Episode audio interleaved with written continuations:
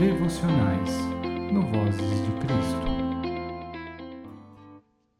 Bom dia! Que a paz do Senhor reine em seu coração e domine os seus pensamentos.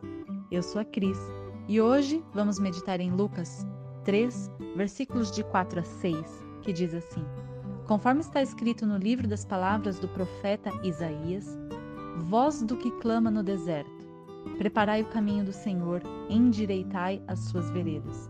Todo vale será aterrado e nivelados todos os montes e outeiros. Os caminhos tortuosos serão retificados e os escabrosos aplanados. E toda carne verá a salvação de Deus. Aleluia. Nosso devocional de hoje tem como título E os preparativos? Quando vem chegando o Natal, é comum ver as pessoas em polvorosa, preparando a casa, se comunicando com a família, organizando uma celebração especial. É interessante até ouvirmos as pessoas falarem do espírito do Natal que toma conta desse momento. Conforme a psicologia explica, somos seres formados por uma composição complexa de parte biológica, psicológica, social e espiritual. E precisamos cuidar de cada uma dessas esferas para existirmos em equilíbrio e de maneira saudável. Portanto, é de extrema importância compreendermos e validarmos com atenção especial a nossa esfera espiritual nesse momento tão mágico, revelador e profundo. Em que pese que esse cuidado amplo deva ser uma atenção constante em nossas vidas para que haja equilíbrio, é no Natal que vemos um grande mover ligado ao aspecto divino pela celebração das boas novas trazidas com o nascimento de Jesus Cristo, nosso Senhor.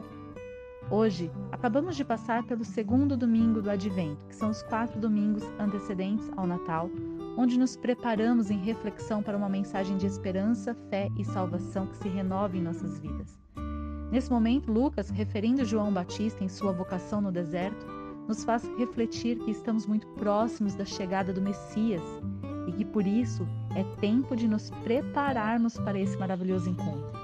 O profeta Isaías, citado, mostra quatro aspectos para atentarmos nessa organização, que são eles. 1. Um, eu me preparo buscando ao conhecimento na palavra, intimidade com o Senhor, apresentando-lhe o meu coração.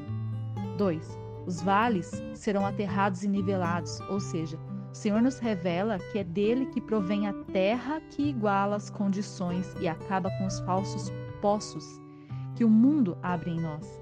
Portanto, não há maiores ou menores, mas iguais aos olhos do Pai.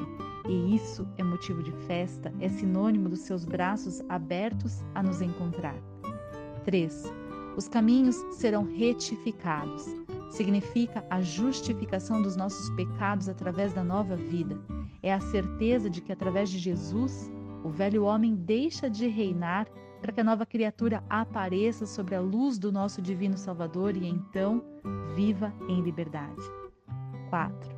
Os caminhos escabrosos, derradeiros, de declive acentuado, perigosos para nossa alma, também são por Jesus aplanados, o que nos confere a tranquilidade de caminhar crendo que as ciladas e armadilhas preparadas pelo inimigo para que não pudéssemos prosseguir não tenham mais impacto sobre nossos pés, não sejam mais fonte de insegurança e medo. A salvação imerecida e fornecida pela graça e misericórdia de Cristo segura em nossas mãos para nos dar paz ao caminhar, olhando focados no Messias Salvador Jesus Cristo, nosso Senhor. Aleluia! Esses aspectos vêm para nos encher de vigor, de alegria, de esperança nos dias que se aproximam, não tão somente sobre o Natal, mas no dia em que nosso Senhor Jesus retornar especificamente para nos buscar e assim possamos finalmente ir para casa com Ele.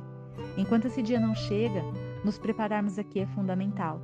Crermos e vivermos o espírito do Natal para celebrar com alegria e o favor de Deus que deixou a sua glória por amor e desceu em forma de filho para nos ensinar, é motivo de viver em festa todos os dias. Nada pode abalar esse sentimento, nada pode desfocar este entendimento. Os preparativos em nossa vida, em nosso lar, refletem o que está em nossa mente e coração. Encher a casa de luzes reflete a Jesus ser a luz do mundo que nos libertou da escuridão. Arrumar os ambientes, fazer faxina, organizando e refletindo sobre tudo o que temos, nos permite meditar na gratidão do que nos cerca e colocar o nosso coração em ordem sobre a morada que oferecemos para o Espírito Santo. Contatar a família, planejar os preparativos com atenção e carinho, nos leva a ver que, diante de dificuldades e desavenças, essa família, de amigos ou parentes, é o núcleo o qual o Senhor nos abençoou para estar e é o primeiro foco de atenção e amor ministerial que devemos projetar. Eu nasci para servir, cuidar e amar.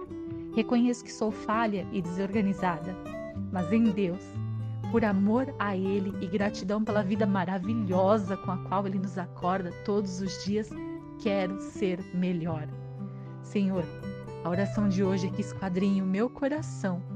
Veja e me revele o que houver de caminho mal em mim, então me livre do engano, e que cada dia eu seja mais do Senhor em mim, haja mais do Senhor em mim do que de mim mesmo.